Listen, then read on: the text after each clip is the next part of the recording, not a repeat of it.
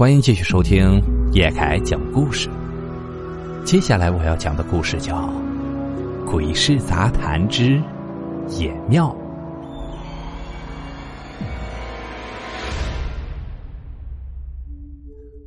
事情发生在一个普通的居民小区。今年五月份的一天啊，我要离开家去北京参加工作了。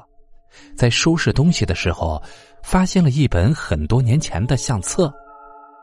我翻开以后啊，勾起了自己许多儿时的回忆。那时候啊，我们家还没有搬到城里。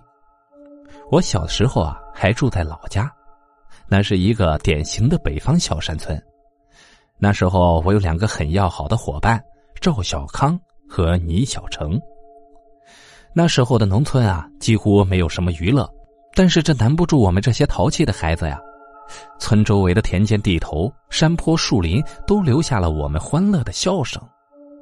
但是自从那件事以后，这欢乐的日子就结束了，恐怖的阴影一直笼罩着我，直到现在。那是我在上五年级的时候，一天下午啊，学校因为停电提前放了学，我们三个人呢就疯了似的跑到了村西头的小山上去玩。哎。回家不许说今天早上逃学了呀！嘿，废话，你以为我们傻呀？当时啊，忘记了是谁发现了山脚下的荒草里有一间奇怪的小房子，只有不到一米高，跟我们平时见到的那种地里的小土地庙还不太一样。那时啊，我们都是那种天不怕地不怕的淘气包。这张小康就出主意啊，让我们大家把那个小房子给拆掉。并且当先开始上前准备动手，我先来啊！看我的佛山无影脚，嘿嘿。我其实胆子挺小的，经常听家里人说呀，这种荒地里的小房子都是野庙，不可以乱动。但是我可不想被他们说成是胆小鬼，于是啊，我们三个人就上前轮番用脚把那个本就不是很坚固的小房子给踢翻了。转眼间，那个小房子就在我们的一阵折腾下变得面目全非了。也许是人之初性本恶吧，那种暴力破坏带来的乐趣，让我们三个孩子高兴了整整一个下午。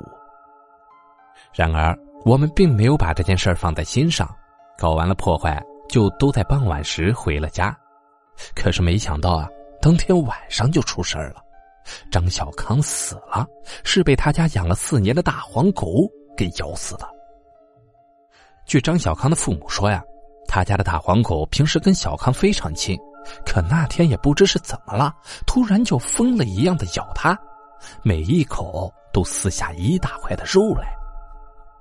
当大家把那个狗给打死，救下小康的时候，他已经遍体鳞伤，没有了呼吸。我第二天早上听到消息，去到他家，看到了尸体上那些恐怖的伤口。我知道，这事儿恐怕跟那个被我们破坏的小野庙脱不了干系。我跟倪小成说起了我的分析，他也觉得有道理，因为我们都了解那条老实的大黄狗。我们都觉得呀，这一定是那野庙里的东西在报复我们。我和倪小成每天都提心吊胆的，生怕哪天。这个厄运会降临在自己的头上。可是啊，这恐怖的事情还是发生了。张小康死后大概一周的时间，倪小成在一天晚上也莫名其妙的失踪了。呃，见过我们家小成没有啊？这孩子一晚上都没有回来啊！他爸爸妈妈发动了全村人，找遍了整个村子。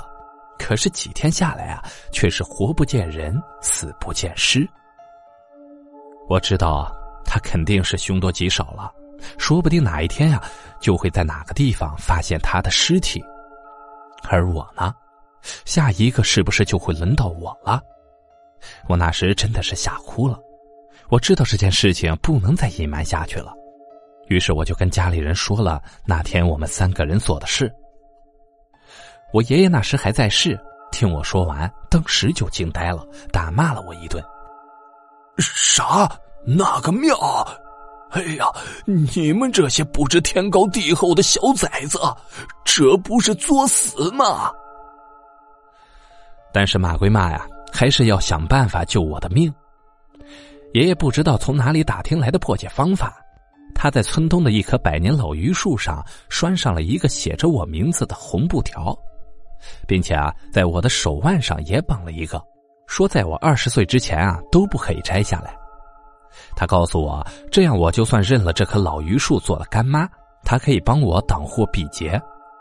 在我们那儿啊，很多人都信奉这个说法。从那以后啊。每年我都要到老榆树下烧纸磕头。这个奇怪难看的红布条啊，就从此伴随着我的童年生活。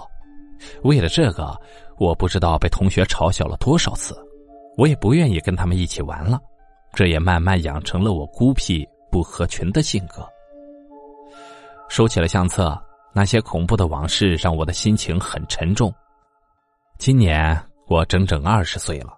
但是我真的有勇气把它摘下来吗？好了，故事到这里啊就结束了。感谢您的收听，咱们只听故事，切勿迷信。如果你喜欢叶凯的故事啊，请帮忙订阅加关注。